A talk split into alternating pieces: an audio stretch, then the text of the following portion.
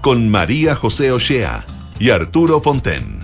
Auspicio de Sonda, líder en transformación digital. Duna, sonidos de tu mundo. Jueves 26 de enero del 2023. ¿Cómo están ustedes? Bienvenidos, bienvenidas a un nuevo capítulo de Terapia Chilensis aquí en Radio Duna. Como todos los jueves tenemos invitado aquí con Arturo Fonten, que aprovecho a saludar Arturo. ¿Cómo está? Mucho gusto. Hoy se está avanzando enero. ¿Viste? Ya, yo, yo, sabía que me iba a molestar porque tengo la obsesión del, del tiempo. Eh, pero tenemos gran invitado que ha sido protagonista esta semana, hay que decirlo, no, no tanto como otros políticos, pero protagonista para bien, porque fue el abogado de la exministra de Justicia Marcela Ríos en la mm, acusación constitucional que ayer logró sortear con éxito. José Antonio Iragallo, bienvenido a nuestro programa. ¿Qué tal? Muchas gracias por la invitación. Bueno, ¿cómo, ¿cómo fue eso? ¿Cómo lo vivió? Se fue, eh, primero se anunció esta acusación constitucional con mucho bombo y con el correr de los días, yo diría que ya bien más bien los últimos, se fue eh, desinflando y eh, no llegó a puerto. Eh, ¿influyó que entre medio fuera la de Giorgio Jackson? Primero quiero decir una cuestión personal, o sea, para mí volver a la Cámara de Diputados es muy eh, nostálgico porque yo era presidente, o sea, yo presidí su reinstalación. Ah. Entonces, todo lo que hay ahí, en parte, tuve que decidirlo yo y otros más, por cierto pero entre ellos yo. Cuando yo le dije eso a la ministra Orellana, que estaba a mi lado, ella me dijo, ay, pensar que yo tenía dos años. E-, es el cambio generacional que sí, Bueno, pero José Antonio sigue vigente, ¿no? Sigue vigente, plena, y en la chuchoca. Y primera vez que estabas al otro lado de la testera, digamos. Claro, primera vez que me tocaba como, como defensor. Bueno, me motivó, además del, del caso particular, el hecho que a ver, desde que se aprobó la acusación a Yasna Proboste, el año 2008 me parece, la acusación constitucional en tres casos significativos eh, fue por un carril que no es el constitucional ni el tradicional chileno. En lo que se refiere a los ministros, me refiero. Entonces, eh, había, eh, estaba siendo como usada socavando las bases del sistema presidencial. Porque al final la permanencia de un ministro o la sanción a un exministro dependía de la mayoría parlamentaria de turno. Y eso eh, era muy peligroso. Ocurrió con Jasna Proboste, ocurrió con Harold Bayer y ocurrió con Andrés Chávez. Ahora, el caso de Andrés puede ser un poco diferente en el sentido que era en medio de un conflicto social muy grave. Pero el caso de Jasna Proboste y de Harold Bayer eran momentos de total calma en el país, digamos, y no, y no había ninguna razón. Y eso, y se usó una de las causales de la Constitución que se estira, se estira como un chewing gum, que es que el ministro habría dejado las leyes sin ejecución. ¿Mm? Caso de Yasna Proboste, que no puso orden en la Seremi de Educación de Santiago, donde había irregularidad y desorden. En el caso de Harold Bayer, que no, no impidió que las universidades siguieran lucrando. Y en el caso ahora de Marcela Río, la imputación eran dos. Una, que los decretos de indulto no estaban bien fundados, y lo otro, que ella no había impedido algunos beneficios penitenciarios o traslados de reos mapuche en gendarmería. Mm. Y toda la discusión era sobre el mérito de los indultos, el desempeño de la ministra, o sea, lo que una acusación constitucional no es. No tenía que ver eh, con, con, esa materia. Así es. Ya. Ese es el punto. Se cayó. Se cayó. Se cayó. ¿Y cómo eh, se siente esa...? o sea, yo esperaba que podía... No, no estaba muy seguro. Ah, está... tenía duda. Bueno, porque a ver, yo saco las cuentas, ¿no? Como cualquiera. Si hubiera estado los republicanos con Chile Vamos y se hubieran sumado el, el archipiélago que gira en torno, que giraba en torno a la DC, se perdía. Claro, pero ya, ya el lunes yo diría que los conteos estaban más o menos claros que se iban, que iban aflojando la derecha. Así es, ¿Mm? pero yo creo que influyó bastante también eh, eh, distintas opiniones que se fueron dando en, el Mercurio, en la tercera, en la radio, eh, en el sentido de que se estaba abusando de la acusación constitucional. Y lo hicieron además constitucionalistas que son, digamos, de, de centro derecha, importantes. Eh, por ejemplo, Hernán Corral, eh, bueno, en fin, eh, o, sea, no, no leí ninguna columna a favor. Ya. Entonces yo creo que todo eso fue generando un clima también como que se estaba, como quien diciendo, haciendo una especie de pillería. Mm, mm. Y, y, mm, y, si uno piensa que la sanción eventual que podía tener esta, la ministra Río era que por cinco años no podía, no digo ser electa porque no está en sus planes, pero no hacer clase en una universidad pública, no, no tener ningún contrato con un, con un ente público, y, eh, yo incluso exageraba diciendo no puede ir a hacer clase en ningún liceo. Claro, porque es público. Claro, eh, entonces hay una desproporción total. Mm. Máxime, pongamos los indultos. Fíjate que lo siguiente, pongamos que mañana, en marzo, la Contraloría objete uno de estos decretos y diga, ¿sabe qué más? No está bien fundamentado. ¿Qué hace el gobierno? Lo fundamenta mejor y lo manda de nuevo.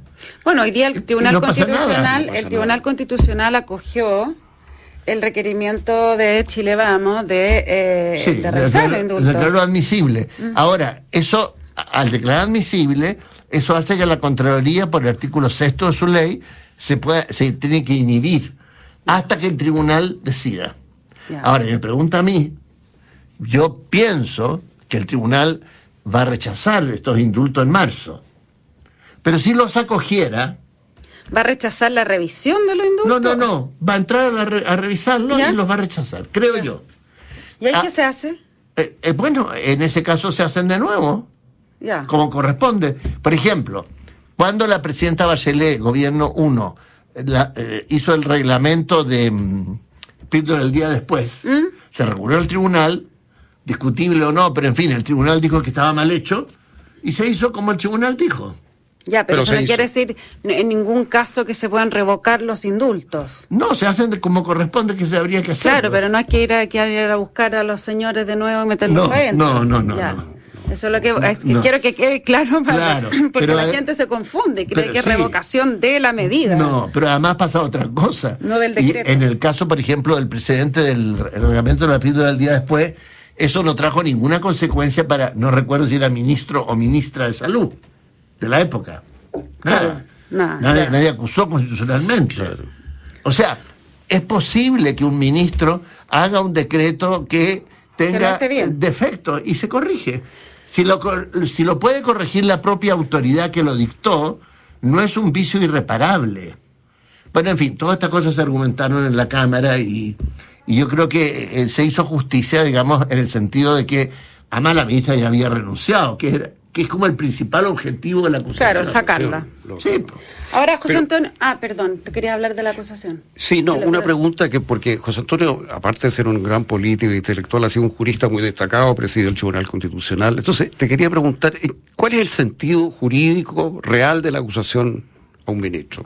¿En qué consiste la idea, digamos? Porque estamos hablando que se tergiversa, pero ¿qué es una acusación no tergiversada, legítima? En, la, en la tradición constitucional chilena, los ministros dependen del presidente y permanecen en sus cargos mientras el presidente quiera. Es un sistema presidencial nítido.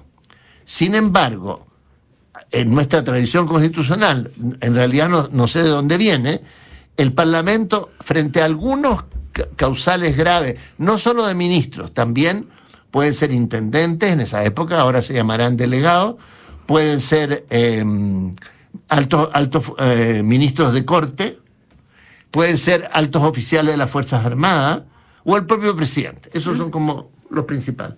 Entonces, hay un juicio político. Eh, y eso tiene causales específicas que van variando más o menos según. En, el, en la más vaga es la de notable abandono de los deberes. Claro, y que como que cabe todo. Claro. Y los tratadistas han escrito volúmenes sobre qué significa, y eso se aplica solo al Contralor General de la República y a los ministros de los altos tribunales. En el caso del presidente es haber comprometido gravemente la seguridad o el honor de la nación. Es bastante, eh, como se llama, vaga, pero tratándose de un presidente se entiende más o menos la entidad de la falta que habrá que tendría que cometer. En el caso de un ministro, también está esto del honor y la seguridad de la nación, eso no se aplica, no se ha aplicado ni en este caso ni en anteriores. Después están dos causales, que son infringir la ley o dejar la ley sin ejecución. Eso es lo que a mí me parece va, eh, eh, digamos, como un saco roto, porque ahí puede entrar cualquier cosa. Y después enumera la Constitución algunos delitos que tienen que ver principalmente con delitos de probidad en el cargo. Ahí hay mil discusiones que... Ahora, eh, eh, oyendo eh, las causales que está nombrando, por ejemplo, el caso de eh, la filtración del audio de la canciller. ¿Eso podría significar una causal para poner en riesgo la seguridad y el honor de la nación? Eh, siempre que fuera, primero, habría que calificar la entidad del- del- de la filtración, si compromete el honor de seguridad de la nación o no. O sea, claro, del contenido, digamos, de la conversación. Y segundo, hay que ver que sea un acto propio de la persona. Ya. O sea, eh, en- Que ella lo hubiera filtrado eh, claro, a o que- propósito. o, o que ella hubiera tenido un descuido de una negligencia tal Ok. que, en fin, eh, eh, José Antonio, pero pens- y pensando ahora a futuro, suponiendo que se mantuviera el sistema presidencial en la nueva constitución, ¿tú serías partidario de hacer algunas reformas al sistema de acusación para hacer menos fácil esta tergiversación? Sí, yo sería partidario de precisar las causales y habría que discutir, si no sería el caso, que la persona pudiera acudir al Tribunal Constitucional, así como se puede acudir al tribunal cuando hay una infracción importante de ley, de tramitación en la ley, uno podría decir, bueno, me están acusando por algo que verdaderamente está fuera de toda causal, que decía el tribunal. Igual Por- tiene sentido, pues es una acusación constitucional. Claro. es jurídica, la, po. acusación Sí. debería ser un mecanismo O sea, tiene un trasfondo político eh, innegable, pero está concebida y debiera ser más precisa como un mecanismo, un juicio, porque fíjate que si lo que se imputa fuera un delito, lo que falla el Senado como jurado equivale a una sentencia penal. O sea, de ahí solo corresponde que se manden los antecedentes al juez del crimen para que determine la pena. La pena solamente. O sea, ya Y, está juzgado. o sea, puede estar en la cárcel. O sea, crea cosas juzgadas. sí, pues, y puede estar en la cárcel. Entonces tú le estás pidiendo a los senadores que se cambien de sombrero, digamos, que en cierto momento sean jueces Sí, claro. en conciencia y no actúen en función de intereses políticos, lo cual puede ser un poquito mucho pedir. Claro, son. José Antonio eh, ha sido diputado, senador, ministro, No enumeren muchas cosas. canciller, Ministro. embajador, Sí. Embajador. embajador En Argentina, Argentina, y Ha por eso ocupado mismo. presidente del Tribunal Constitucional, Sí. ha No, ocupado todos los cargos que se pueden ocupar. No, no todo, pero, Pero algunos. casi, casi todo. Bueno, eh, nada, nadie mejor que, eh, que tú para eh, poner un poco de, el contexto. ¿Cómo estás viendo lo que está pasando hoy? El estado de situación del gobierno en esta semana, que además tuvimos el lío con Argentina, luego vienen las declaraciones eh, del presidente del Perú, el gobierno está confundido, hay una mezcla además con esto de ir en dos listas o no, o sea, el, el, y una sensación de inmovilismo, diría yo, bastante grande.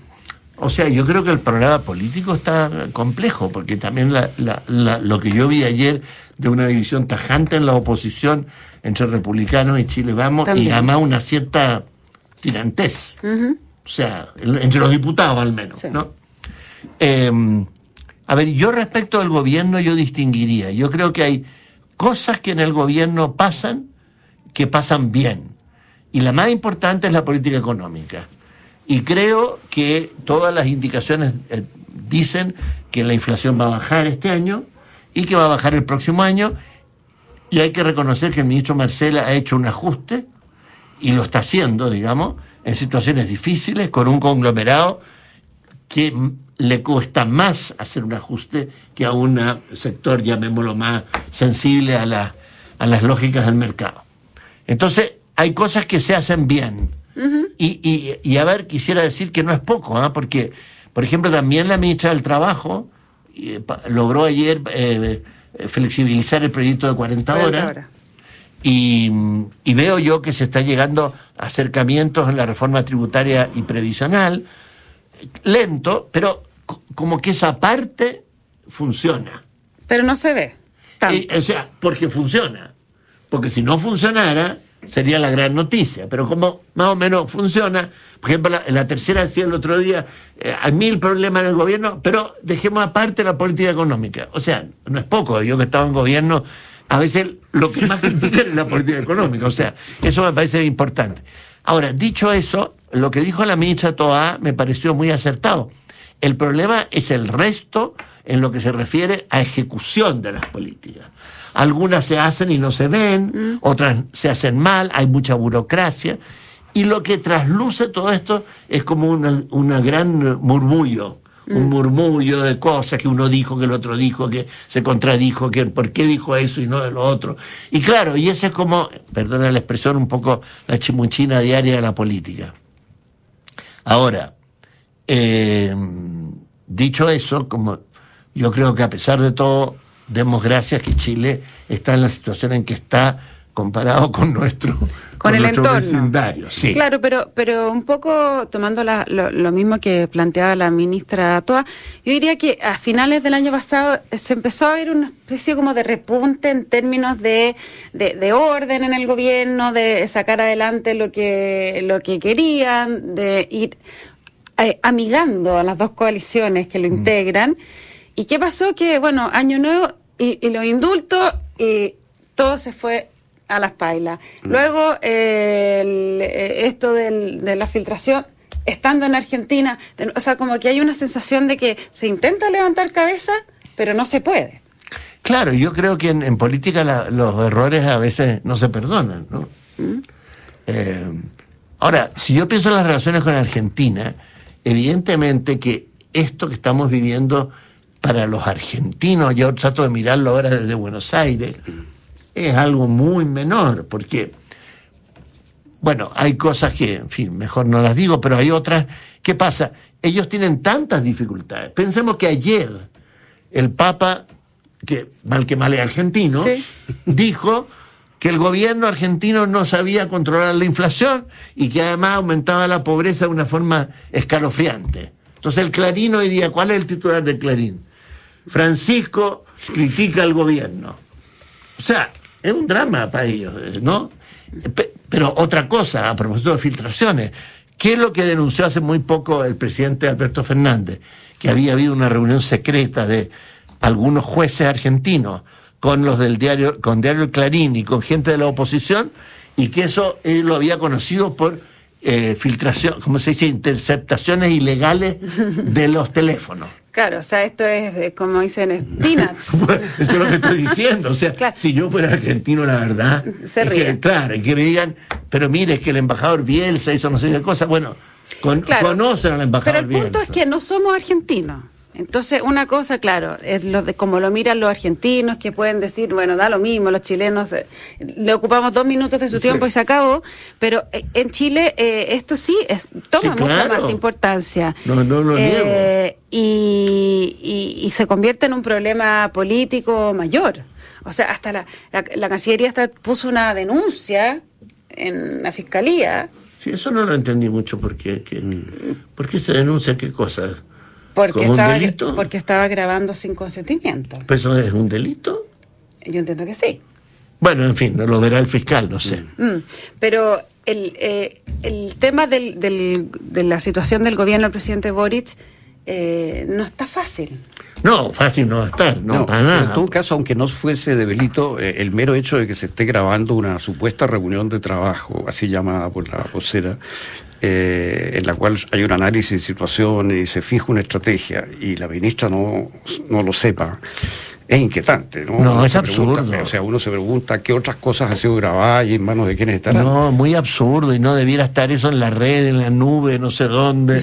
No, en los celulares de todo Chile. por cierto que no. Eh, eh, es grave y encuentro que lesiona un poco la credibilidad de la clase política, de la misma manera que lo hacen estas acusaciones sin base que se repiten y repiten y repiten y que a mi juicio eh, más bien contribuyen a disminuir el prestigio Sí. de los partidos políticos y de lo político y del Congreso y hacen crecer el peligro de que aparezca un líder populista de tipo autoritario. Ahora, yo trataba de acordarme, pero puedo estar equivocado, unas filtraciones de unas conversaciones privadas de Nixon con Kissinger que aparecieron en que, por ejemplo, respecto de Chile decían hay que estrangularlo como si fuera, en la época de Allende, ¿no? Sí. Hay que estrangularlo hasta que reviente y no sé cómo eso se tiene que haber grabado. Sí, y claro. pasó en la Casa Blanca. Claro. Y recordaba el presidente Macron que perdió su, su celular. ¿Se acuerda usted hace una semana atrás? Claro. Gran escándalo, porque decía, ¿y qué tendrá el celular de Macron? Claro. Por suerte apareció, aparece, o no tenía nada. No tenía nada, pero- No sé, Por suerte. Capaz que no tenía nada. Y el, el- otra cosa que me tomo de lo que decía Carolina Toa, eh, hoy día, a un, a un año ya que se va a cumplir el gobierno, José Antonio de la Gallo, una emblema del socialismo democrático, una figura. Gracias por eh, eso. El otro, día, importante. el otro día en una revista americana que me entrevistaron por, por, eh, por eh, Evelyn Matei, ¿Ya? porque parece que la querían promover de candidata a esta revista, ponen después Veteran Socialist. ¡No! Así que por suerte dijiste, no, Yo dije y no veterano. no, por eso, no, por eso. no, imagínate. Pero parece que en Estados Unidos veteran es No, algo. veterano es algo como no, honorífico. Tiene un O sea, sentido positivo. Pero Sí. yo en español cuando yo le dije, bueno, mamá mía, qué mala suerte. no, veterano es como, sí, Sí. como algo bueno. Ya, emblemático. Sí. Eh, a un año del, del, del gobierno, Carolina Toda también planteaba ya, bueno, que es hora que equilibremos bien la cosa. O sea, que esto es, esto es un gobierno que está fundamentado en dos coaliciones que ella decía tienen similar eh, peso político y electoral. Eh, ¿Cómo ves el cambio que ha tenido el gobierno y si es que lo ha tenido desde el momento en que el socialismo democrático ha entrado con más fuerza? Bueno, yo creo que hay, hay, lugares claves en el gabinete en que está la gente del socialismo democrático, eso no cabe la menor duda. Pero yo verdaderamente trato de entender, más que de, claro, son dos coaliciones, pero son culturas distintas. Mm, mm. O sea, eh, son generaciones distintas. O sea, cuando la ministra Orellana me dice que ella tenía dos años, cuando yo estaba inaugurando la Cámara de Diputados y otros hacían otro tanto en la transición, es que obviamente tenemos eh, approach, o sea, aproximaciones a la realidad que son diferentes. No digo que una sea mejor que la otra, es que es otro mundo. Entonces toman las cosas de otra manera, el sentido de la autoridad es otro, hay mucho más sentido colectivo. Yo tiendo a ser más, en general, como más jerárquico, o sea, como que hay una, una cierta pirámide, está el presidente, los ministros, y no se discute, en general, ¿no? No digo que siempre, pero hay como esa sensación.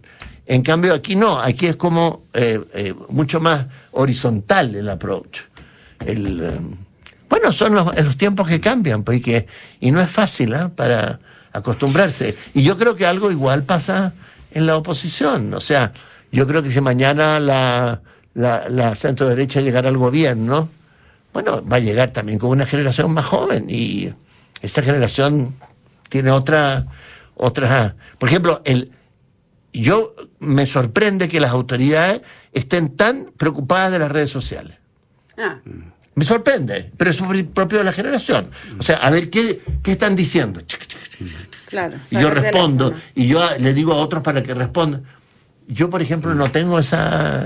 Esa- esa claro, uno ve las redes sociales, pero no tengo esta sensación de que tengo que contestar inmediatamente lo que Sí, está como pasando. que es una dimensión más de la vida, Sí. digamos, de la- de- eh, así, Claro, virtual. Ahora, eh, estas dos culturas se han podido, eh, ¿qué, han, qué han entregado cada una para poder eh, cuajar mejor? Yo, por ejemplo, creo que con algún sector, no digo todo, pero con un sector del Partido Comunista hay, por lo menos de, de mi parte, una afinidad muy grande. O sea, por ejemplo, yo veo a la ministra del Trabajo y, y no, o sea, tengo, un- o sea, tengo total eh, eh, comunicación. ninguna diferencia. No, puedo tener diferencia, Sí. pero por último estamos como en la, en la misma Misma frecuencia, ¿no? Yo creo que me pasa eso también con otros dirigentes del Partido Comunista. Eh, es más complejo eso, por ejemplo, con gente que puede ser de algunos partidos del Frente, que de Frente Amplio, que pero es por un problema generacional. Y además como ellos, con sus razones, criticaron bastante lo que nosotros hicimos, ellos tienen sus visiones que yo puedo considerar prejuicio, como yo puedo tener mis visiones que ellos considerarán también un prejuicio. Claro. Entonces, te- ayer me pasaba que se me acercaban algunos diputados jóvenes a- del Frente Amplio a felicitarme y decía, lo felicito a pesar que soy del Frente Amplio. A pesar. Yo decía, eh, eh, a mí qué me importa que usted sea del Frente Amplio, no me importa nada, digamos, o sea, estamos en un... eh, José Antonio, tú eh, hiciste un ensayo en un libro importante que se publicó este año sobre el socialismo, sobre el futuro del socialismo chileno. Y a mi juicio el ensayo tal vez que a mí más me interesó por lo menos del libro fue el tuyo y en que te plantea un poco este tema del futuro del socialismo. En dos palabras, porque se nos va a ir el Mm. tiempo, eh, ¿cuál dirías tú que es el mensaje central que tú le propones al socialismo en ese ensayo? Yo creo que el problema en general no es solo del socialismo.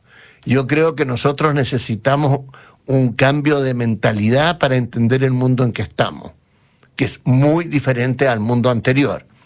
Es un cambio de época, como se suele decir.